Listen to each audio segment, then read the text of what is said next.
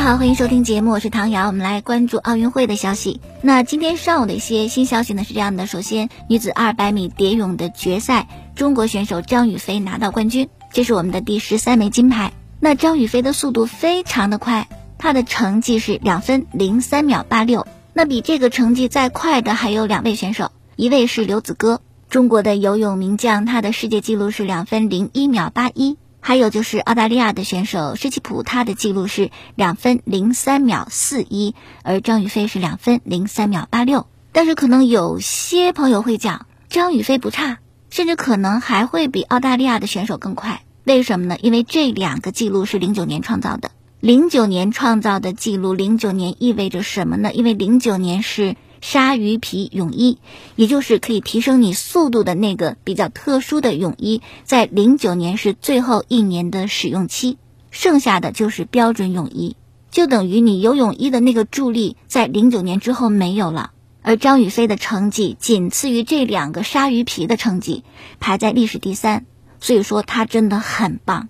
她不仅打破了焦刘洋在标准泳衣下的世界纪录，而且基本上可以。并列在鲨鱼皮时代的那个令人称奇的战绩当中，丝毫不逊色。那么张雨霏呢，也是经历过失败的。在一六年的里约奥运会，她当时呢在比赛之前发了一条微博，微博的文字是这样的：“我只是告诉你，哪吒该上场了。”同时配了九张自己梳着哪吒造型那个发型的照片儿。但是在里约奥运会，张雨霏没有能够夺牌，所以她说哪吒闹海失败。可能是激励自己吧，所以这个微博一直是被张雨霏置顶。而今天五年后的东京，张雨霏的梦想终于实现了。这个事儿真的张雨霏一直记在心里，就五年前的失败，一直激励她要向前，要成功。因为这次到东京嘛，她把五年前自己哪吒造型那个照片做成了书包挂件，就挂在自己的随身的背包上，带到了日本东京。她说：“我就要对比一下。”五年前没成功，那么五年以后呢？这次张雨霏成功了。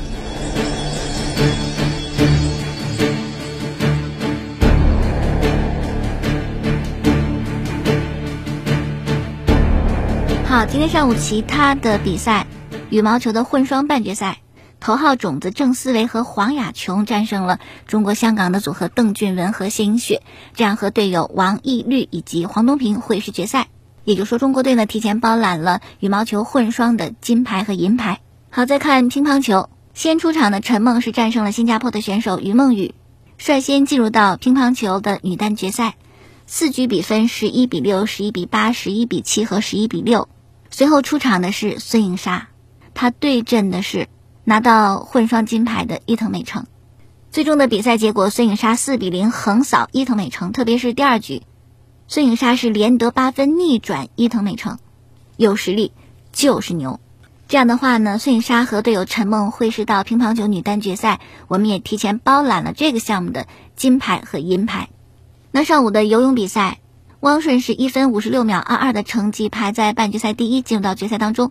男子二百米的个人混合泳，那么男子二百米的仰泳半决赛呢，以预赛第十五名晋级的徐嘉余选择了退赛。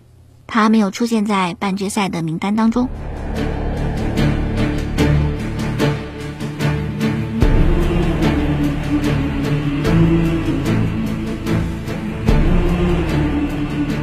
好，昨天的一些赛事，先到跳水赛场看一看男子双人三米板的决赛。这个搭档是比较新的，谢思阳和王宗源。王宗源是湖北人，十九岁；谢思阳呢是广东人。他九六年出生，要比王宗源要大。那么这对搭档也非常的棒。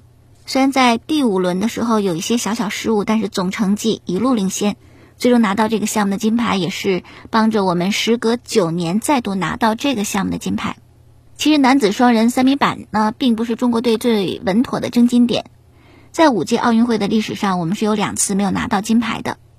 特别零四年的雅典奥运会，当时最后一跳是零分，一个。很大的没想到，当时是，呃，排名垫底儿。而五年前的里约奥运会，当时出战的是曹原和秦凯，他们获得铜牌。那届奥运会的金牌是英国的一对组合，也是英国跳水队历史上的第一枚奥运会的金牌。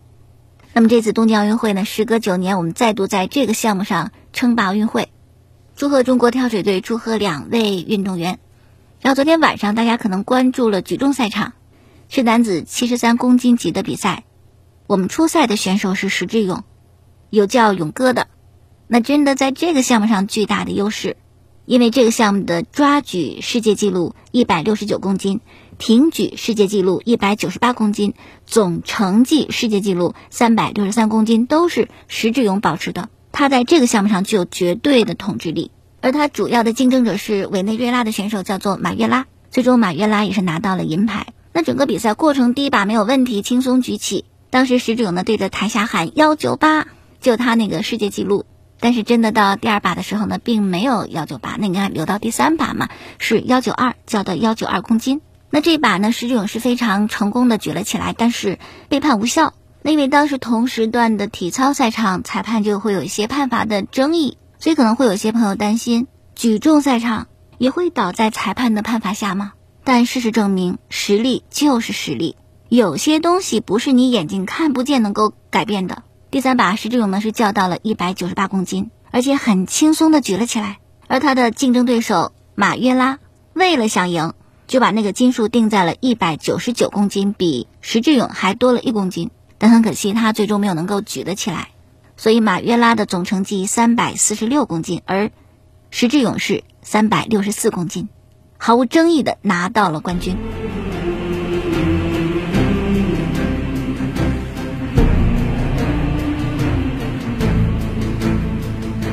好，下面说到的就是体操赛场，这是男子的个人全能的比赛，我们出战的选手是肖若腾和孙伟。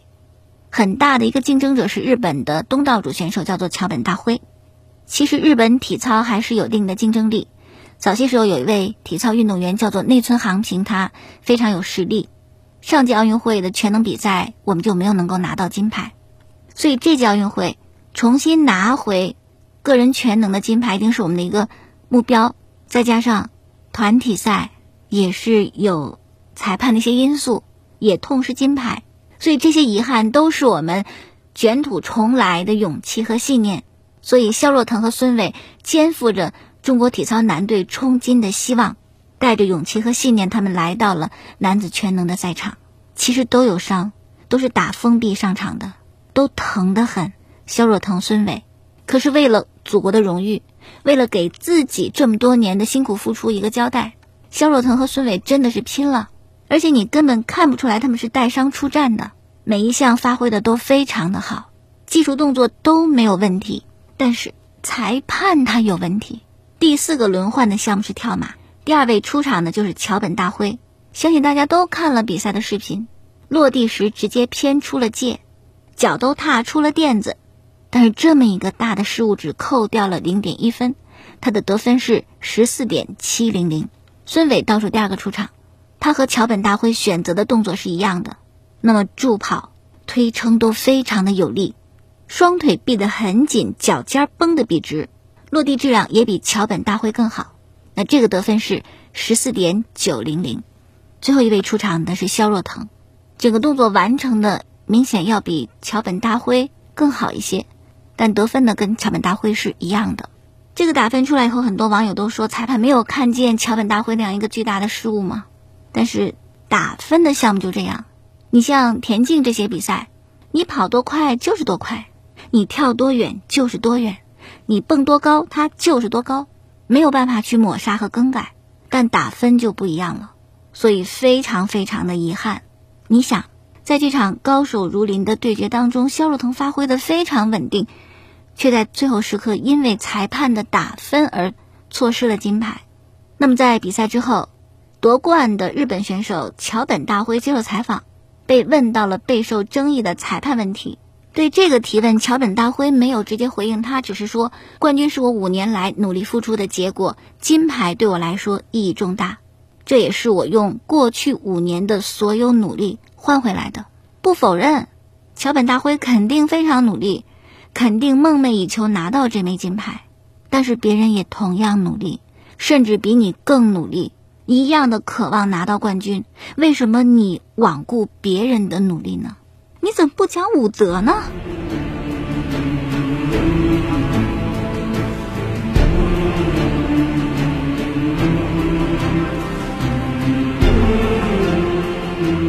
好了，下面看中超的比赛。昨天晚上，北京国安和上海海港是一比一踢平，国安呢三轮不胜，这样前七轮之后呢，上海海港是四胜三平十五分，排在苏州赛区的第一位。北京国安三胜一平三负，排在苏州赛区的第五。这连争冠组都进不了啊！其他的赛事，亚太四比一大胜天津津门虎，申花和武汉的比赛，莫雷诺的两个进球被吹。于汉超的点球被扑了出来，最终呢，两队是零比零战平。还有一场是河北一比零战胜了大连人队。好，最后的介绍一篇文章是来自北京青年报，说的是中国女足这趟奥运会之旅。文章写道，在经历了噩梦一般的东京奥运会之旅后，中国女足一行于当地时间的七月二十八号下午启程离开日本回国，预计是在昨天晚上七点多抵达北京。随后，教练员、球员将按规定到天津的隔离地点接受医学隔离观察，而等待全队的还有关于这次奥运会征程的全方位的深入总结。中国女足何去何从？